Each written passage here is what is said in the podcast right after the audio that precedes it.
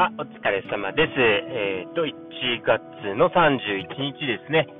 ましげ放送局第12回をお話ししていこうと思います。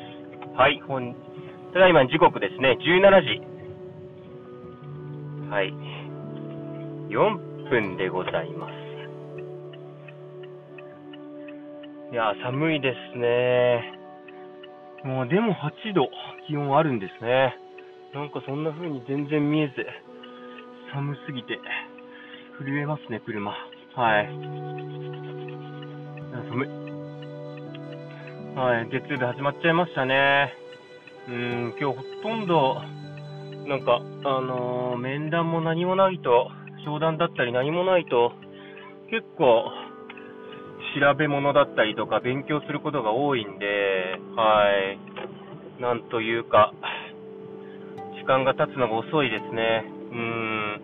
結構やっぱ面談とかがいろいろ入ってると、やること多くて大変だなっていう風な感じに思ったりはするんですけど、逆にやっぱ何もないと、なんか、なんとも言えない気分になりますね。うん。やっぱずっと営業で結構お客さんのところをあの回ることが多かったんで、やっぱりずっと座りっぱなしって結構、あの、なんというか、時間が経つのが遅いですね。うん。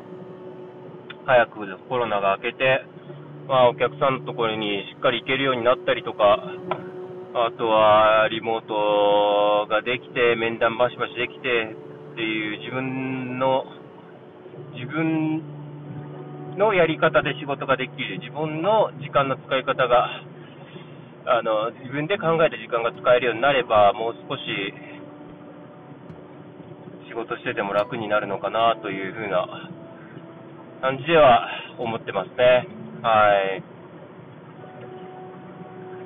じゃあ、こんなところで今日はオープニング終わらせていただいて本編に行こうと思います。では本編いきます。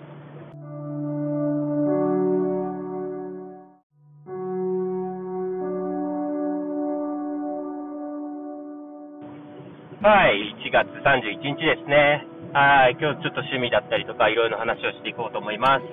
はい。そうそう、最近、この間も言ったかな。えー、っと、車ですね。車、やっぱりずっと最近見てて、日産のキックスと、あとオーラですね。コンパクトカーのジャンルにはなると思うんですけど、まあ燃費が良かったりだとか、あと内装が自分結構好きだったので、ちょっと市場に行こうかなと思って、日産たまたま友達が働いてるんで、はい。それでちょっとお願いしてみたんですけど、たまたまちょっと、あの今週の土曜日は難しいっていうことになっちゃったんで、また後日っていう風にはなるんですけど、まあちょっと検討してる車で行くと、日産のキックスだったりとか、あとはオーラだったりとか、えーと、あとは、プリウスアルファですね。プリウスの少し大きいバージョン。だったりとかの、比較的まあ燃費がいいと言われている車を中心に、あとはまディーゼル車ですよね。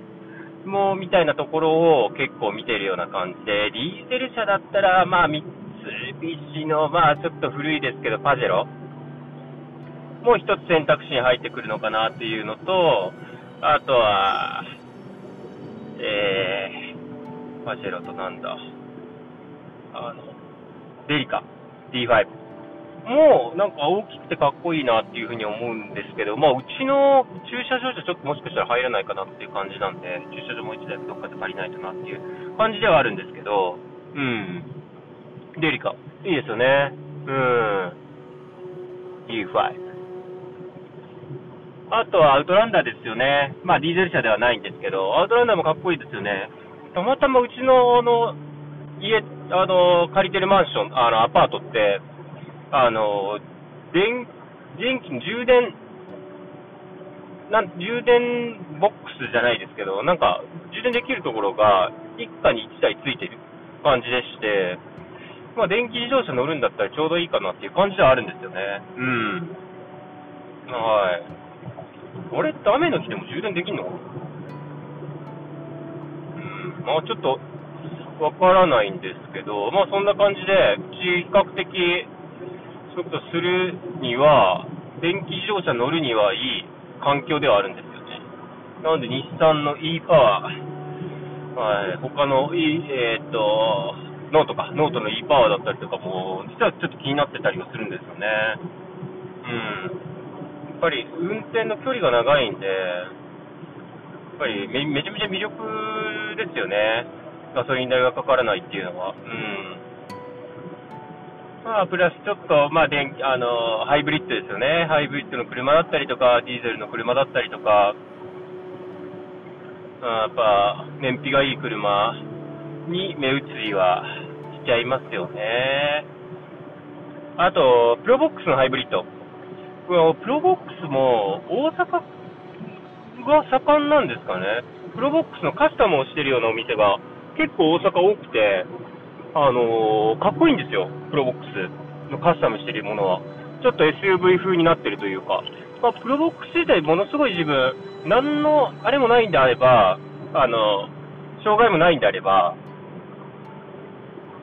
プロボックス乗りたいってずっと思ってて、というのがやっぱり、まあ、まずよく走ります。で、ハイブリッドでね、今の、あの、出てる、プロボックスはハイブリッドで燃費もいいです。で、プラス、あの運転席周りがやっぱりビジネス、あの、営業マン、ビジネスマン向けにでき、作ってる、やっぱ車用車の面が大きいんで、あの、横に、なんていうんですかね、あの、まあ、あ大きい飲み物が置けたりだったりとか、あとは、PC を置くのに、あの PC だったり、お弁当多分車内食べるよですかね、テーブルがあったりだとか、あの、ものすごい、あの、運転席周りの充実感がすごいですね。はい。あれが良くてちょっとプロボックス乗りたいかなっていう感じはありますね。あとまあ壊れないってよく言いますよね。車用車にやっぱ使われてる分。うん。まあそんなところからちょっとプロボックスは、あの、かなり、あの、視野に入れてる車ではありまして、うん。もし本当にコロナが落ち着けば、あの、実は大阪まで足を運んで、そのお店でどういう風なカスタムで、で、価格はどれぐらいかかってみたいな話は聞ければなっていうふうに思いますね。うん。だから、で、まあ、ちょっといろいろカスタムもできるんで、まあ、カスタムもして、その色ですよね、色。なんかちょっと変わった色にしたくて、黄色だったりとか、あとは、ブルー。あの、くすみがかったブルーっていうんですかね。ああいう色にしたいですよね。ランクルとかにあるんですかね、あの色が。うん。ちょっと、候補としては一番に上がってますかね、プロボックス今の中、今のところは。はい。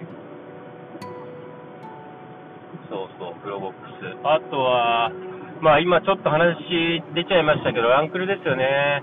まあ、あと燃費とか度外視して、好きな車乗っていいって言うんだったら、あの、復刻版のランクル70ですかね。ちょっともう価格が上がりすぎてるんで、おそらく最初400万いかないぐらいの乗り出しだったと思うんですよ。それが今、400万、距離走っててもおそらく400万を超えるような価格ばっかりなんで、まあ頭数も少ないっていうのもあるんでしょうけど、ちょっといいですよね。ランクル70。マジで欲しいですもん。うん。まあちょっと今買うって考えると現実的ではないかなとは感じるんですけどね。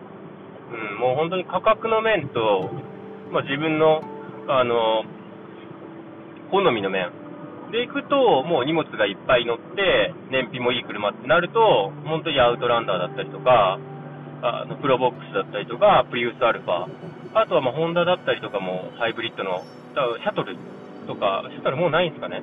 うん、みたいなところがあるんで、やっぱもうその辺が入ってきますよね。うん、あとキックスもちょっと狭いのかなっていう感じではありますね。うん。やっぱりゴルフもやりますし、野球もやるんで、やっぱ荷物が多いんですよね。うん。っていうのもありまして、はい。ちょっと、検討中でございますね。うん。でもなかなかやっぱり、買うって、買うぞではならないですよね。うん。そうそうそうそう。買ってもいいんですけどね、本当に。うん。まあでも当分、ちょっとお金を貯めようっていう期間に入ってるんで、まあ200万ぐらい貯めて、えー、残りをローンみたいな感じで、もしくはもう一括で買えるぐらいの車っていうのを考えてますね。っていうのでもう、あの、NISA、かなり一生懸命やってる感じですね。SPXL。もう、SPXL、S&P、500、一択なんですけど、もうちょっと一生懸命やってますね。一生懸命っていうかもう、今、ちょうど落ちてるタイミングなんで、入れれるだけ入れようっていう感じですね。うん。あそこに入れとけば使えないんで、なかなか引き出そうとかってならないんで、うん。まあ、マックス上がったタイミングで引き出したいですね。うん。ああ、でもまあ、2、3年は買わないかな。うん、本当にすぐ買ってもいいんですけどね、本当は。うん。本当すぐ買いたい、むしろ。うん。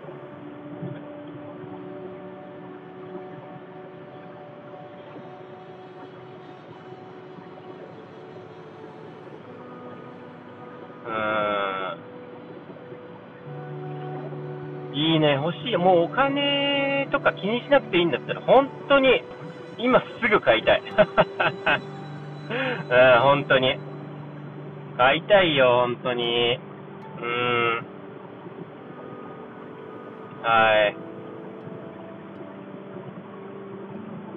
あともう、そうですね。まあ、欲しいものに関しては、こんな車ですね。車はこんなところかな。はい。次の欲しいものを話ししていこうと思うんですけど、車以外だと、まあそんなに車に比べると大きい買い物では、あまあ、大きい買い物とそうじゃないもの2つあって、そうじゃないものの方から行きましょうか。いや、いや、大きい方から行こうか。やっぱ車の次に大きいものってなると、もうやっぱり皆さん、それだなって思うと思うんですけど、まあ家ですよね。うーん。家どうしようかなって、昔は結構、まあ仕事を転々としてたわけではないんですけど、いわゆる自営業をずっと自分でやってたので、まあ、あの住む場所を固定されると仕事が固定されるっていうのがすごく嫌で、まあ、家持つ派じゃなくて賃貸派だったんですよね。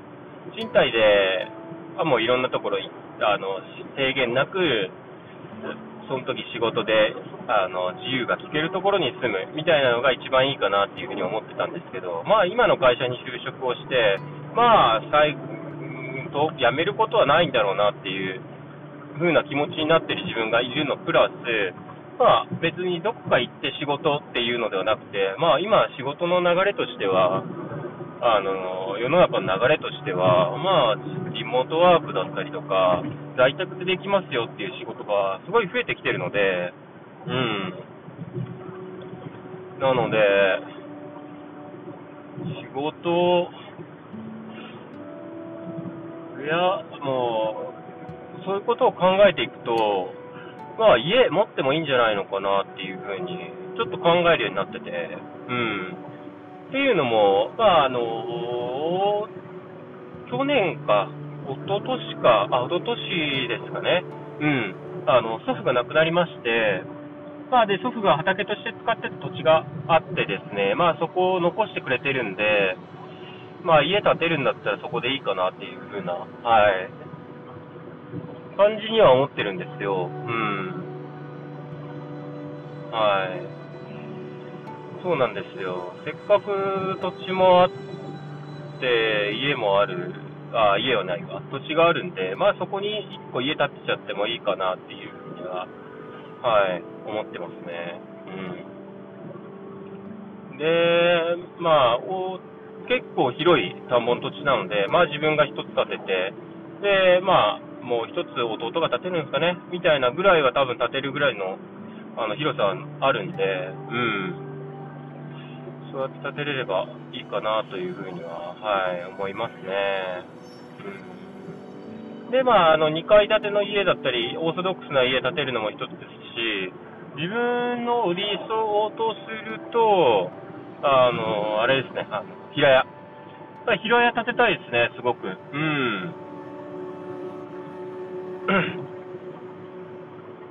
き、なんか、平屋に屋上がついてるみたいな。屋上ありの平屋みたいなのが欲しいですね。ってなるとどれくらいかかるんですかね ?2、3000かかるんですかね建てるだけで。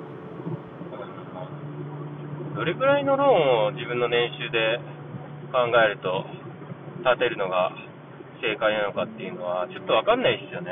っていうのもあって、あの、まだ本格的にはいろいろ考えてないんですけど、はい。まあそんな感じで、うん、大きい買い物に関しても、まあ、ざっくり、大まかにぼんやりですけど、考え始めてるのは考え始めてるかなっていう感じですね。うん。ほんとざっくり。うん。そう。そういうところに住みたいですよね。家、自分の家があれば、まあ今流行ってる家賃みたいなものも、ローンとして消えていきますし、うん、いいかなっていう。でも税金も免除されるんですかね？在宅ローンは。在宅じゃない、住宅ローンは。うん。まあ、その辺もちょっとよくわからない部分ではあるんで、うん。そうですね。掃除も楽ですよね。依頼の方が。うん。絶対楽だと思う。で、自分の理想としては、サウナを置く。屋上に。最高っすよね、サウナ。うん。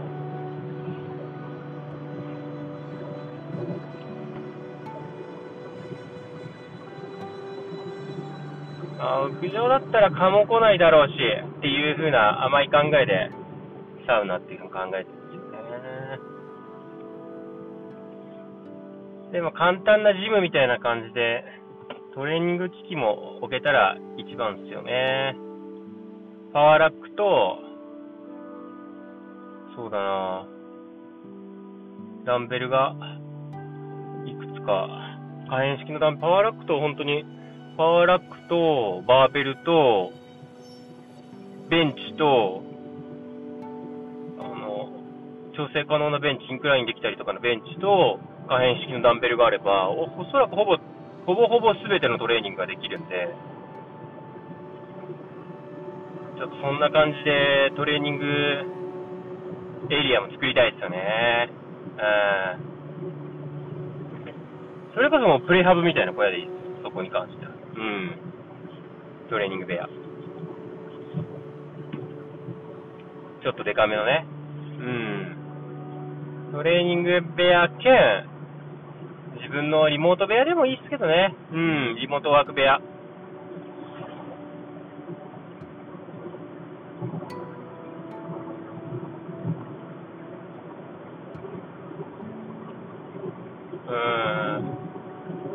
感じでちょっと家を建てたいですね。うん。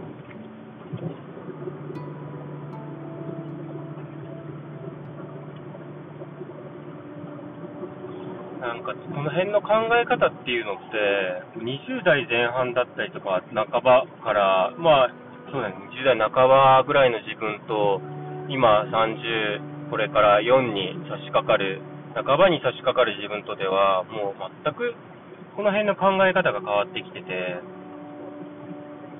でもこれが大人になるってことなんですかね。うーん。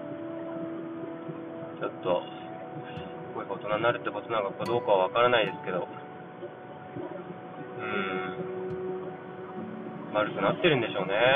うん。まあ、そんな感じで、丸くなって、家を探してるって感じですよ。はい。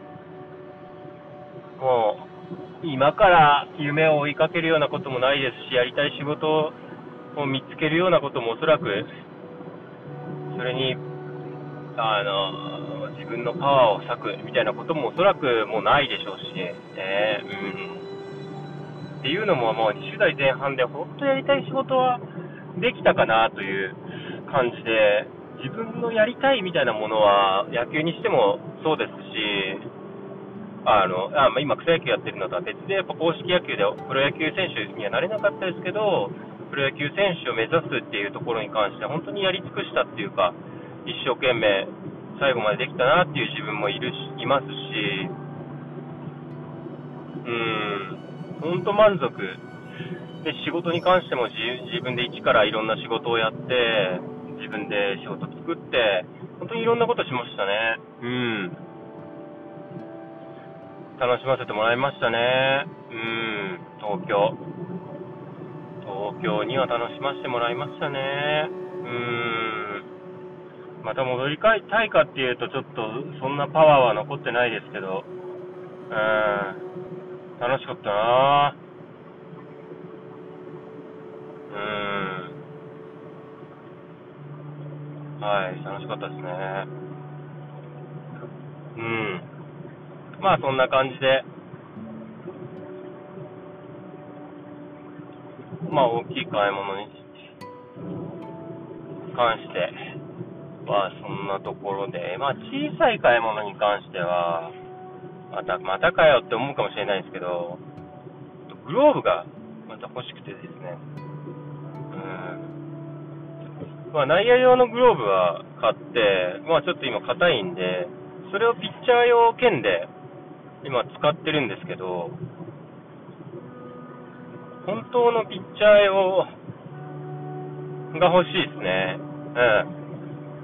やっぱ内野用、多分、使い勝手がいいのもあるんですけど、ちょっとちっちゃいんですよね。あの、ピッチャーやるには。まあ、それを考えたときに、ちょっと外野用、じゃ、外野じゃないわ、ピッチャー用が欲しいかなっていうのは、はい、思ってますね。うん。で、まあ、もう買うグローブはもう決めてて、まあ、やばいの。やばいグラブをもう買うっていうのは、もう確実ですね。やばいさん、やっぱりいいですね。今、内野用を使い出してからものすごくよく感じますね、やばいのグローブが。うん。まだちょっと硬さは残ってて弾いたりする面もあるんですけど、めちゃいいっすね。うん。まあ、練習試合だったら練習ではもうどんどん使っていこうかなっていう感じのグローブですね。うん。だから来週、いや来週ね、今週か、今週の土曜日の練習でも、もうやばいのグローブをしっかり使っていこうかなっていう感じですね。うん。本当にいいんで、ピッチャー本当欲しいですね。で、まあ、色が結構、なんか様々なのが出るんで、で、まあ、出るタイミングみたいなのも、まあ、本当多分、その都度その都度、何個か作って売りに出して、何個か作って売りに出してみたいな感じにしてるんですかね。でもそんな感じで、まあ、色、色半々みたいなグローブだったりとか、あの、一色のグローブだったりとか、本当にいろいろ出てるんで、で、その時その時で色が違うものも出るんで、ちょっと色が違うものが出て、自分好みのタイミング、出たタイミングだったら、もう本当にちょっと買おうかなっていう風な感じに思ってますね。うん。で、もう価格ももう1万8000円とか9000円とか、9000円いかないか。で、もう本当に2万円切る価格で買えちゃうんで、うん。もう買っちゃおうかなって思ってますね。もうピッチャーのグローブも、そうですね、えー、っと、1個あったんですけど、紐がもう切れて、おそらく自分で変えれない紐なんですよ。中の親指の掛け紐というか、グラブにくっついてる側の紐なんで、あれ変えるってなると多分、お店に持っていかないといけなくて、で、お店に持っていくと結構値段取られちゃうんで、うん、それを考えるともう買っちゃった方がいいなっていうふうに思いますね。で、切れちゃったグローブに関してもう、今は外野用だけですね、直して使ってるのも。でも外野用もそれも直したら1万2、3000かかったんで、今考えたら、もうそれ、やばい、買っときゃよかったなっていう のは、ちょっと思いますね。やばいの外野用。うん。外野用も結構良さそうなんで、ただ外野用、外野で使うってなると結構やっぱ柔らかさが必要なんで、えー、その柔らかさまで持っていく段階までグローブを仕上げるのがちょっと時間がかかりますね。うーん。内野用はどっちかというとパンって当てるような感じで取れたりもするんで、まあ今の硬さでも十分いけるかなっていうふうには思うんですけど、外野に関してはね、もうほんとちょっとふにゃふにゃぐらいが自分は好きなんで、うん、まあ本当にグローブは好みありますよね。硬い方が好きな人もいれば、硬くてパチッとしてる方が好きな人もいれば、もう自分の外野用みたいに、もう柔らかくて、ふにゃふにゃでどこでも取れますよみたいなのが好きな人もいればっていう感じだと思うんで、うん、人それぞれですね。うん本当に。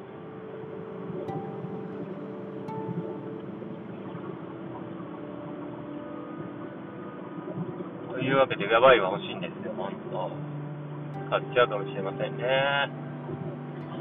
うん、まあでも、すぐにすぐは、あの、やばいのグローブ使うつもりないんで、うん。当分はね、そのピッチャーと兼用で使ってるグローブを、あ内野と兼用で使う、今使ってるグローブをピッチャーでも内野でも、多分色の指定でごちゃごちゃ言われることはないと思うんで、うん、当分は使っていこうかなって感じですね。うん。いや、本当に、そうですね。まあ欲しいものはこんな感じで、ちょっとまた野球の話したいんで、一回ここで、あの、切ります。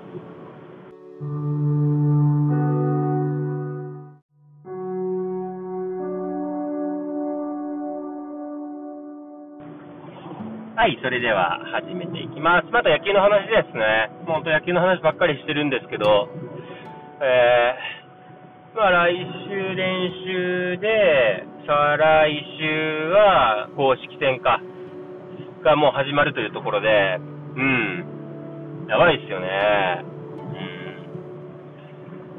うん、ちょっと、試合感が戻ってない中で試合するみたいなのがちょっと怖さはあるんですけど、まあでもね、もう、これに関してはまん延防止が出てて、とか、あの、実際ね、活動できてるチームばっかりではないと思うんで、条件はまあ一緒だと思うんで、はい、ちょっと頑張っていこうかなというふうに思いますね。うーん。ね、今年はちょっとどの打順を打とうかなっていうところで、まあ1番、2番みたいなところを、あの、去年は打ってきたんですけど、まあ今年は4番に収まるかなっていう風なところではありますね。うん。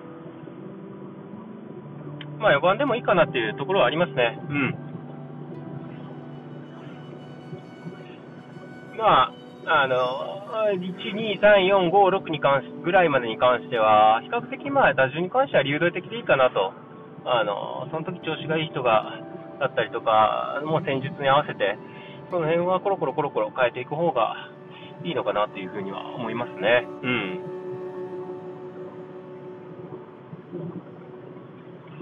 本当はね、2番、個人的には打ちたかったかなという。まあ、2番最強論じゃないですけど、メジャーリーグ見ててもやっぱり一番いいバッターが2番打つみたいなところはあるんで、うん。引っ掛けてね、自分も2番は打ちたいですよね。トラウト。トラウトですよ、トラウト。うん。2番打ちたいですね。はい。あとは、そうですね。2番じゃない打順でいくと、そうだな。まあ1番、2番じゃないんだったら1番。まあ、やっぱどうしても走れる選手っていうのがうちチーム少ないんで、自分はまあ、まあ、年はいってる方だとは思うんですけど、比較的その中でも、今のチームの中の若い子たちに比べても走れる方だと思うんで、うん、まあちょっともったいなさはありますよね。うん。まあそういうのもあるんで、ちょっと、打順はね、うん、考えどころですね。うん。まあ、その辺に関してはね、ちょっと、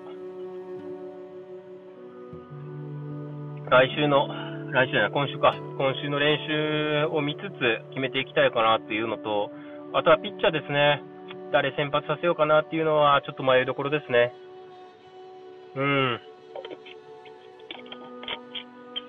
まあ、監督に関しては、ちょっと今週の練習で、まあ、当てちゃいけないけど、インコースを使いたいかなっていうのはちょっと思いますね。うん。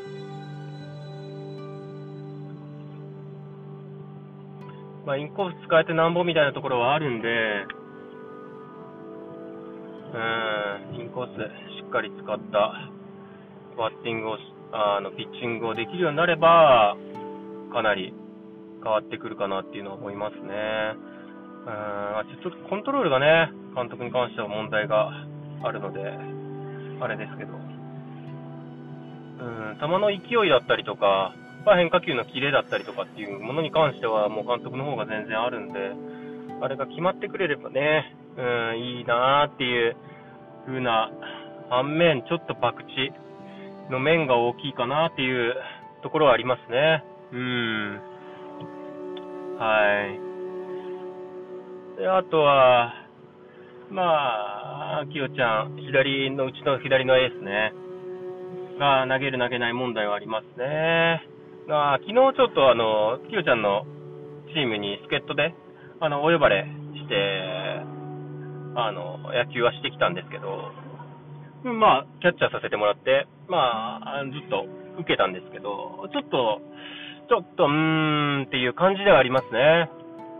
うん、球の綺麗だったりとか、いや指にかかったボールっていうのが高めにしかこうず、低めに関してはちょっと垂れるようなボール。まあ、打ちにくいから別にそれはそれでいいんですけど、なんかそういうボールが増えると、ちょっとなっていう感じはありますよね。うん。はい。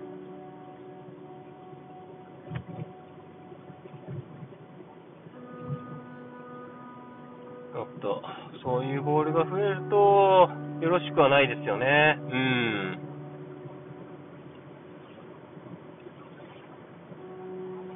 やっぱり綺麗な、いいボールがバシッと投げれる、どの高さにも投げれて、まあ、スピードはなくていいんですよ。でもやっぱり指にかかったボールだったりとか、まあ、投げれる、投げれないはやっぱ大きく変わってくるかなっていうところではあるんで、うん、まあ本当に、もう監督、あ来週受けてみて、あ来週、今週、もうきよちゃん受けてみて、どっちにするかなっていうのは、決めないといけないですね。マジで。ちょっとこれは監督にも相談しつつですね、うん、決めていかないといけないですね。うん。いや、本当に迷う。うん、どうしようかなっていうう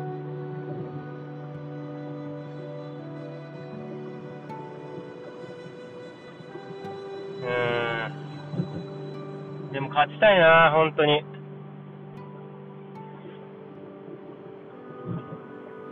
勝ちた。い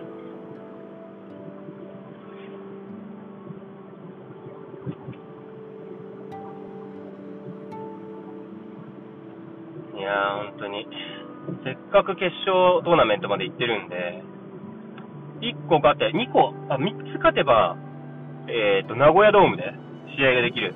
権利をもらえるんで、めっちゃ楽しみっすよね。うん。本当にめちゃめちゃ楽しみ。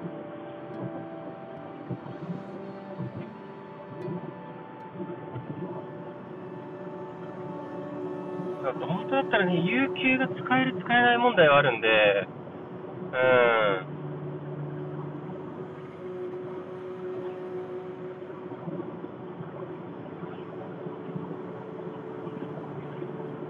ん。いや、マジでリモートさせてくれたらもう本当に楽なんですけどね。多分、名古屋ドームか大阪ドームのどっちかでやる感じになると思うんで、名古屋やったら本当にリモートリモートや。もうリモートさせてほしいですね。でもなんかせんべいさせてくれなそうな気もする。なんともですけど。はい。あ、そうしいですけどね。まあ、まあでも日曜日やって、名古屋も本気出せば帰ってこれると思うんで、はい。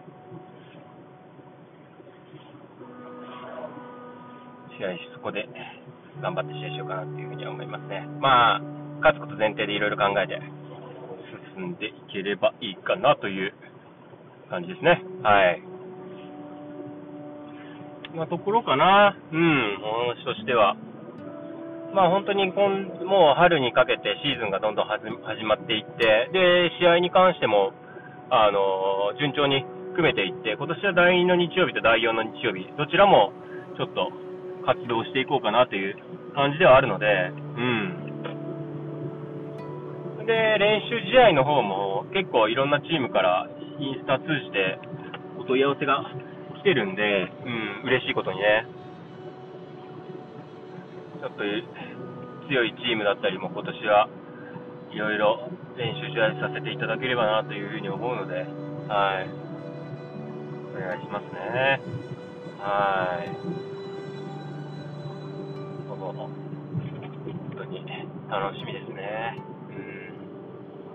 うん。で、まあ今日ジムが休みなんで野球のためにできることとすると、まあ肩の調子もいいんで、あの、プルダウンしてもいいかなっていう、あの、プルダウンって言ってネットにネットに向かって全力で投げるっていう練習なんですけど、まあ、プルダウンしてもいいかなっていうのと、あとは、ちょっと、でも、どうだろうな、あの、靴のあの、靴が向けてるんですよ、皮が。それが痛いんで、どうしようかなというところであるんですけど。靴ずれですよ、靴ずれ、右足だけ。うん。靴ずれって嫌ですよね。もうな一気にいろんなことをやる気そがれますよね。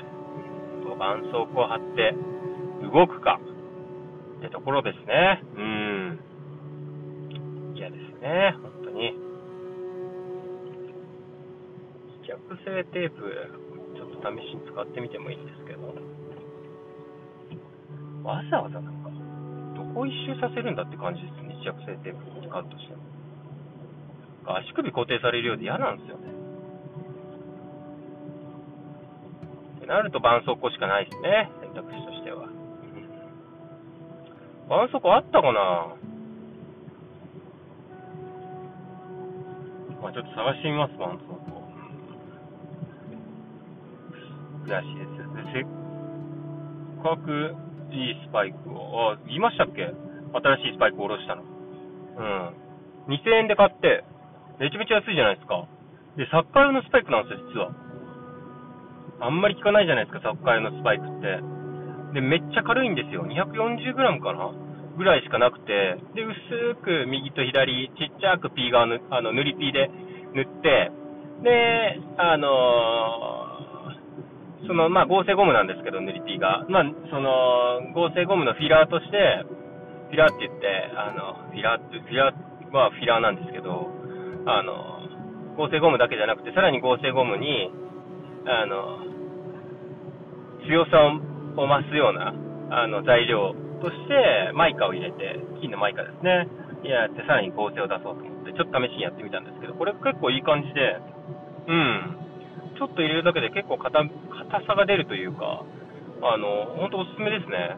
うん。で、確かに入れると作業性が悪くなったりだとか、すぐボロボロになっちゃうんで、これは本当に入れる量難しいなっていうところではあるんですけど、比較的少なめだったりとか、あとは細かめのグレードを入れちゃえば、比較的うまくいくのかなという、はい、部分はあるので、うん、皆さんちょっと塗りピーされる方はね、ちょっと試してみてもいいかなというふうには思いますね。はい。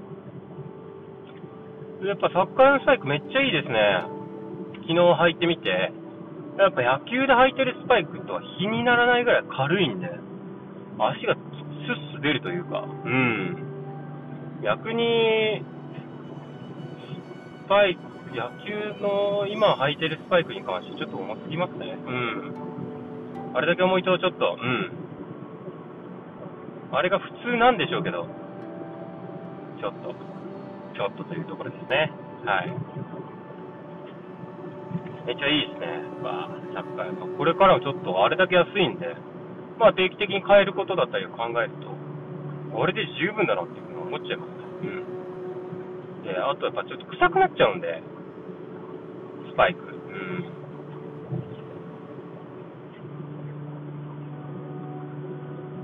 もう本当にいいっすよ。サッカー用のスパイク。皆さんぜひ、ぜひ、おすすめしたくなるスパイクですね。本当、アメフトのスパイクとかも足首きっちり固定されそうでいい気がするんですけどね。うん。まあ、その辺含めてサッカー用っすね。で、何がいいかって、フィット感ものすごいいいんですよ。本当にいいですね。で、足首ががっちりホールドされてる感があって、うん。で、自分は足首硬いスパイクが好きで、くるぶしをホールドしてくれてる感じのスパイクが好きなんで、で、そっからのスパイクってそんな感じなのかなって感じですね。履いてみると。あ、あ、ぶれないって感じで、うん。いいですね。はい。ところかなうん。そうそうですね。まあ、ちょっとおすすめですよ、皆さん。買ってみてください。うん。